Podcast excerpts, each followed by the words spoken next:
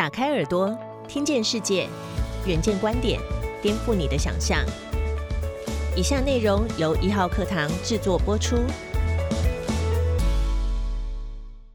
在网红与意见领袖崛起、众声喧哗的年代，法德里·扎卡瑞亚是极少数兼具洞见与人气的公共知识分子。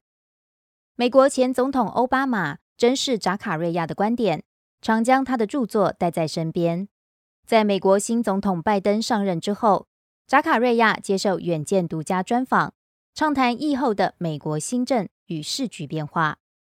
对于这位浓眉大眼、印度轮廓鲜明的国际政论家，台湾人可能不熟悉。不过，去年在 CNN 节目上，前副总统陈建仁大谈台湾防疫成果的那一幕，许多人仍记忆犹新。当时访问陈建仁的主持人就是扎卡瑞亚。这位经常在荧幕上板着脸评论市局的主持人究竟是什么来头？其实，扎卡瑞亚的奋斗历程也是一夜传奇。他是第一代印度移民，出身政治家族。本着对国际政治的兴趣，他在美国就学时代就投稿撰写评论，这也使得他后来就以二十九岁之龄成为声名卓著的外交事务主编。他曾经被前景与外交事务评选为全球百大公共知识分子，外交政策杂志票选为过去十年十大全球思想家。一九九七年十一月，他刊登于外交事务的一篇文章《非自由民主的崛起》，指出空有形式却没有个人自由的民主体制，其实是民主的倒退。这篇文章预言了包括俄罗斯、土耳其在内的非自由民主浪潮。扎卡瑞亚在二零零八年出版的《后美国世界以及其余的兴起》，指出各新兴国家崛起对世界的影响力，不仅在全球热卖，还成为多国领袖的必读书单。身为印度裔的伊斯兰教徒，他极力维护自己作为穆斯林的认同。就连三个儿女都分别取名为 Omar、Layla 和 Sophia，这些都是穆斯林常见的名字。在此同时，他却批判认同政治的过度操作，提醒任何人看待印裔贺锦丽当选美国副总统这类事情，角度必须超越移民的眼光。跨足撰文、出版到主持电视节目，他堪称公共知识分子界的超级巨星。他的 CNN 重量级国际新闻评论节目。扎卡瑞亚 GPS 全球有两亿两百万个家庭收看，而他为《华盛顿邮报》撰写的每周专栏，每个月有八千万到一亿名读者。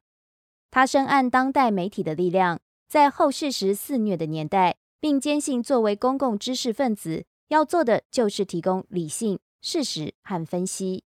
在接受《远见》专访时，他认为人们必须知道事实有其本，科学有其真。而分析本于事实，特别在众声喧哗、偏见和假新闻横行的时代，他认为自己存在的价值就在于必须有人守住那条线，守住标准。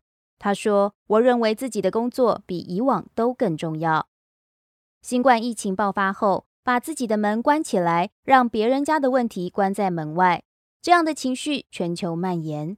深信合作才是人类未来之路的扎卡瑞亚。接受《远见》杂志专访时，也畅谈疫情解方，并分析拜登上台后的国际局势。以下是扎卡瑞亚的精彩专访摘要。《远见》提问：你是移民美国的印度裔知名人士，同样是印度裔的贺锦丽刚当选美国副总统，对你是否有特殊意义？扎卡瑞亚回答：我一直认为，人移民到一个国家，努力工作向上。不需要因为自己少数族群的身份而期待别人给你特殊待遇。事实上，你往往必须比别人更努力。我从来不用自己的身份当做特权。贺锦丽当选的意义，对于我不仅是因为同样身为印度移民，更重要的是，我们同样都是美国人。因为这意味着美国创造第一个真正意义上的普世国度。你从哪里来不重要，你在这里可以成就任何事。我父亲在印度是杰出的政界人士，但我知道，在印度，身为穆斯林，你永远不可能成为首相。毕竟，印度是以印度教为主流的国家。美国以独特方式接纳所有人，让多元价值被彰显。贺锦丽不只是印度裔，她同时兼具黑人与女性的角色。美国正在做的是，让这个社会中没有人被排除在外，没有人需要隐藏他的认同。当我一九八二年来到这里，并没有觉得社会歧视我，但没有歧视是一回事，彰显多元化又是另一个层次。在贺锦丽当选时，我回想自己的经验，理解到这些让我感到骄傲的意义。第二个问题是：疫情当前，你觉得人类这次受到最大的教训是什么？扎卡瑞亚回答：过去一百年间，人类快速发展。最近的五十年间，成就更是可观。我们让更多国家跻身高所得国家，让许多人脱离贫穷。但发展是有代价的。人类肆意而无序的发展，结果就是自然的反扑。气候变迁，越来越多暴风和森林大火。二零二零年，美国烧掉超过五百万公亩的土地，整个面积相当于麻州的大小。在澳洲，焚烧面积更相当于美国的十倍大。过去二十年间，我们遭遇各类病毒，从艾滋、伊波拉、H1N1、猪流感、SARS 和新冠。这正是自然在警示，告诉人类不能再这样下去了。病毒肆虐，正是因为我们破坏了太多栖地。美国的工厂化农场经营问题也越来越大，农场养殖依照特定基因选择动物，让同样的病毒从一只鸡跳到另外一只鸡，一直到第一万只鸡。病毒毒性就变得致命，这就像是在没路的土地开赛车，而且还没有保险，一定会出事。我最担心的莫过于新冠还不是最糟的病毒，传染力和致死率更高的病毒还没有发生。从某个角度来看，新冠是个警告，提醒我们有其他更合理的生活方式。这就是这场疫情最重要的一刻。第三个问题。你多次提到，面对疫情需要有素质的政府。请问什么是有素质的政府？扎卡瑞亚回答：面对疫情和疫后重建，需要有力的政府。政府大小不重要，愿意去学习才会成功。疫情中表现好的政府有两种，一种是北欧丹麦这类的，另一种是台湾等东亚国家。共同点就是强调教育，而且注重政府保护和保存的角色。台湾对教育的重视，让高品质人才进入政府服务。重点在于，我们要知道，政府其实是高难度的严肃企业体。我们在美国过去也都这样认为，但从雷根以后，我们开始不重视政府，而崇尚私人企业。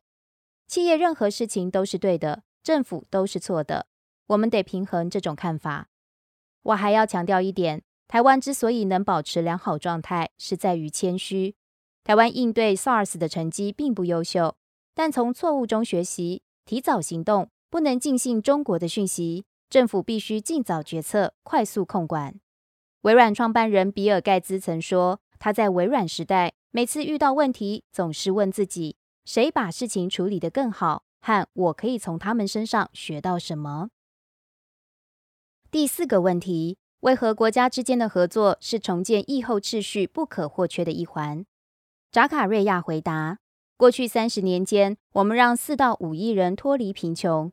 但疫情爆发之后，根据国际货币基金和世界银行估计，在接下来的一年或两年之间，将有超过一亿五千万人到两亿两千万人被疫情推回贫穷。这等于在两年内销毁过去三十年一半的成果。数字告诉你，疫情对穷人的危害，他们无力走出。”特别是他们的政府被债务所困，这些国家无法像美国或欧洲国家一样举债或印钞票来应对。希望度过疫情初阶段之后，所有国家一起面对这一切。除非全球都接种疫苗，不然我们无法真正安全。过去三十到四十年间，我们减免了部分国家的债务。当我们这么做，所有人都获益。非洲部分国家过去二十年间。每年成长百分之三到百分之五。从这些经验出发，我们来帮助他们。当他们走出困境，世界经济规模又变得更大了。更何况，之所以这样做，还有道德层面的考量。同为人类，本该互助。第五个问题：把疫情扩散归因全球化。你认为是一种误解吗？扎卡瑞亚回答：有人把疫情怪罪于全球化，导致病毒四处扩散，因此应该关闭国门。但后来人们就会理解，无论是疫苗还是口罩，你还是需要那个非常复杂的全球供应链。毕竟很少国家有能力自行生产数十亿剂疫苗。在冷战高峰，美国和苏联一年的贸易量是二十亿美元，但现在美国和中国每天贸易量就是这个金额。这就是全球化发展的结果。对特定族群来说，全球化并未让他们受益。造成各国国内的政治问题。此外，美国还面临中国越来越强大的现实。台湾夹在两强之间，但最重要的事情是聚焦在人民的福祉，确保这件事的顺位要高过口号或政治象征。你们创建一个真正的国家，创造非凡的奇迹。你要确保奇迹，而要保持这些，你需要平衡之道。这就像新加坡的平衡策略。当我告诉人们。新加坡和中国恢复邦交，大家都很惊讶，因为在此同时，新加坡也在台湾进行军事训练。我认为你们最重要的挑战在于民主，台湾各阶层领导人都要很小心，必须有适当而平衡的策略。第六个问题：美国控管疫情效果不佳，内政也挑战不断。你认为中国会很快取代美国地位吗？扎卡瑞亚回答：“美国还有什么优势是别人没有的？那就是吸引各方人才，让他们觉得自己不是局外人。”前总统雷根说得好：“在美国，没有人管你从哪来，我们只关心你要去哪里。”这就是美国最大的优势，这就是中国不可能比美国做得更好的地方。中国可以发展电脑、人工智慧、量子电脑，但他们做不到这点。第七个问题：拜登上台，你认为他会如何应对中国？扎卡瑞亚回答：“我相信拜登团队会持续对中国强硬，但手法上会更加谨慎。他们会了解中美在大议题上需要合作。气候变迁当然是，贸易也是。除非你的目的是要毁掉全球贸易系统，如果要创造更好的系统或改革，唯一方式就是让美国。”欧盟和中国三大经济体都参与，拜登会先寻求跟欧盟的共识，同时也把日本纳入，接着就是中国。不让中国参与，什么事都不会成。毕竟中国已经在全球经济扮演重要角色。问题在于彼此有太多争端、恶意和对对方的不信任。当前在美国，没有人会因为跟中国达成协议而获得政治利益，在台湾也是如此。相对的，在中国也是一样，必须对美强硬。中国没有选举，但共产党很重视舆论。目前中美阵营内强硬的政治态度，让双方比较可能朝向对抗而非合作。第八个问题：这是否意味着世界未来会两极化？扎卡瑞亚回答：短期内不会，甚至中期内也不会。欧盟以难以置信的方式。将不同国家聚合在一起，成就不能被忽略。英国选择脱欧的人其实一点道理也没有。这世界比较像三级世界，有中国、美国和欧盟。印度成长也够快，但还没有那种实力。我的印度朋友过去常常夸口说印度可以超越中国，但既然印度人说自己数学好，那我就要指出现实：中国现在的成长。仍是印度赶不上的，而且中国经济规模有印度的四倍大，印度根本没有机会。在中国和美国的对峙中，还好冷战并未发生，但我们有科技冷战，台湾因为半导体生产而卷入其中。第九个问题，你多次提及台湾防疫成就，根据你的观察，台湾社会下个重要发展议题是什么呢？扎卡瑞亚回答。台湾的医疗花费占 GDP 比例仅有美国的三分之一，是健康支出比例最低的国家之一。但这也是因为你们让医护人员操过了头，这让台湾医疗体系很难永续经营。即便这个体系是经过良好设计的系统，台湾正在转型，迈向较大型的社会福利国家。但在这个过程中，相应的社会发展将无可避免。例如，必须对条件较弱势的民众更慷慨，去处理那些目前看起来不紧急的问题，像是给有特殊需求的孩子们更多教育资源，以消灭贫穷。然而，挑战在于你们得同时保持经济动能，像是丹麦和瑞典等北欧国家，透过测试修正的方式。一九七零年代，他们犯了一些错，让国家负担太大。现在，他们已经回到正确的路上。我认为，在台湾、新加坡和南韩三个经济发达的国家来说，北欧提供了有趣的模式，其中新加坡已经非常谨慎，跟随他们的脚步了。更多相关报道及精彩内容，请参阅《远见》杂志。